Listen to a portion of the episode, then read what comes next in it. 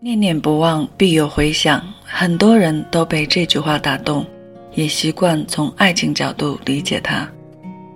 这句诗词我也很喜欢，微言大义，打动人心，仿佛蕴藏宇宙秘密，充满神奇力量。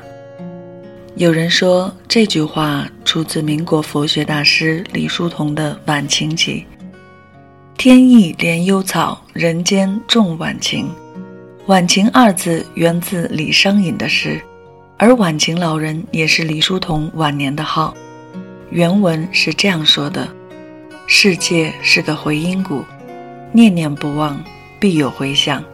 你大声喊唱，山谷雷鸣，音传千里，一叠一叠，一浪一浪，彼岸世界都收到了。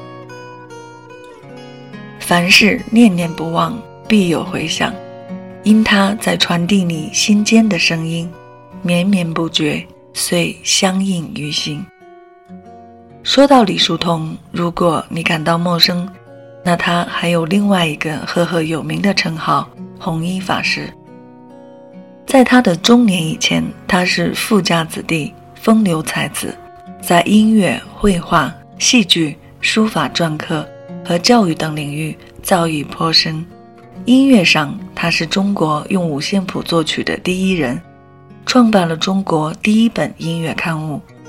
美术上，他最早将油画带入中国，并成为中国美术教育史上第一个聘用裸体模特的老师。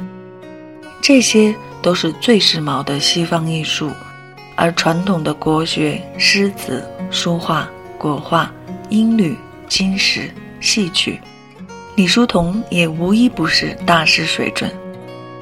如果你有兴趣的话，可以在网上搜索到他在很多领域的作品。可以说，他不仅是中国传统艺术的集大成者，也是中国西洋艺术的先驱者。在他三十九岁那年，如此面面俱到的世上罕有的奇人才子，却中年顿悟。给妻子留下一句“爱是慈悲”的答案，就决绝地遁入空门，专心研佛，并且他选择了戒律最严谨、最刻板的律宗，不做住持，不开大座，谢绝一切名闻利养，以戒为师，粗茶淡饭，过午不食。据说在他出家的时候，律宗已断绝了七百余年，所以。他只有自己潜心研究，为了弘扬律宗，他四处奔波，边修佛典，一边讲学，一边云游。他在佛法上的造诣越来越深，被尊为律宗的第十一世祖，民国时期四大高僧之一。有人曾经总结弘一法师的一生：前半生风流才子，后半生一代高僧。半生繁华，半生空门，他的一生恍若两世。这种独特的人生道路，引发了人们对他的极大关注和兴趣。尤其是他因何遁入空门，更是至今未解之谜。有人说，他与佛教的渊源起自他笃信佛教的父母，其他更有从家庭破产、政治失意、幻灭遁世等等方面的猜测。人们对弘一法师出家动因的关注，我想很大程度上恰恰说明，我们大多数人都无法理解他决绝舍去七情六欲，一洗尘世铅华的道心，更不用说在精神上能够企及这样的境界了。弘一法师自己的弟子丰子恺在老师出家后，曾经这样解读：我以为人的生活可以分作三层。一是物质生活，二是精神生活，三是灵魂生活。老师的出家只是他已经突破第一二种生活，往灵魂深处走的必然罢了。弘一法师身上展示出的巨大张力，是人生两极的张力：浪漫与戒律之间的张力，繁华和平淡之间的张力。他的一生充满魅力，充满传奇。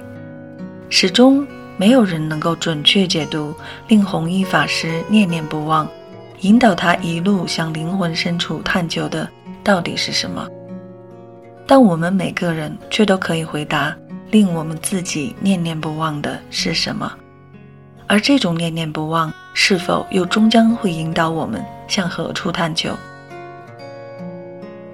无论在你心中的答案是一个人、一段感情、一个心愿、一个梦想、一种境界，都祝愿收听节目的朋友。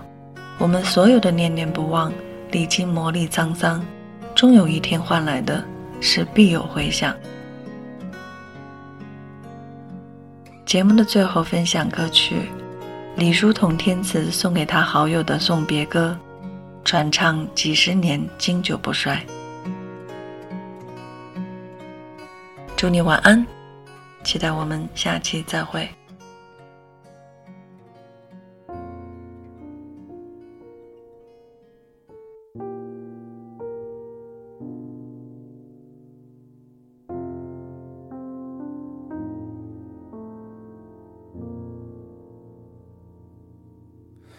长亭外，古道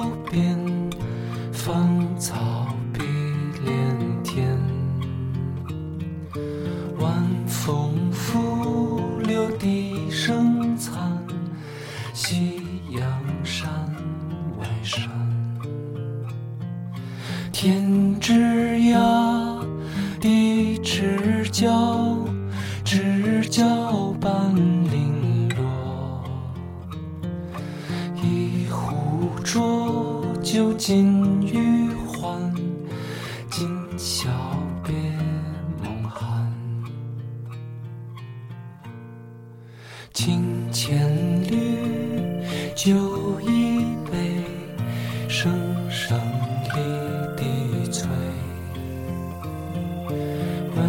君此去几时还？来时莫徘徊。天之涯，地之角，知交半零落。一壶浊酒尽余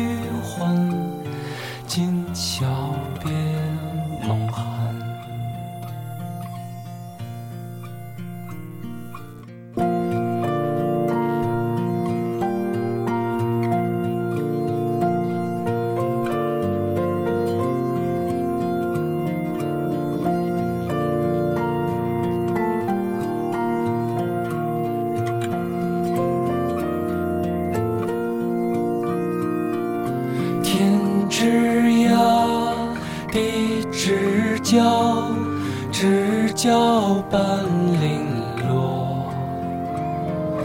问君此去几时还？来时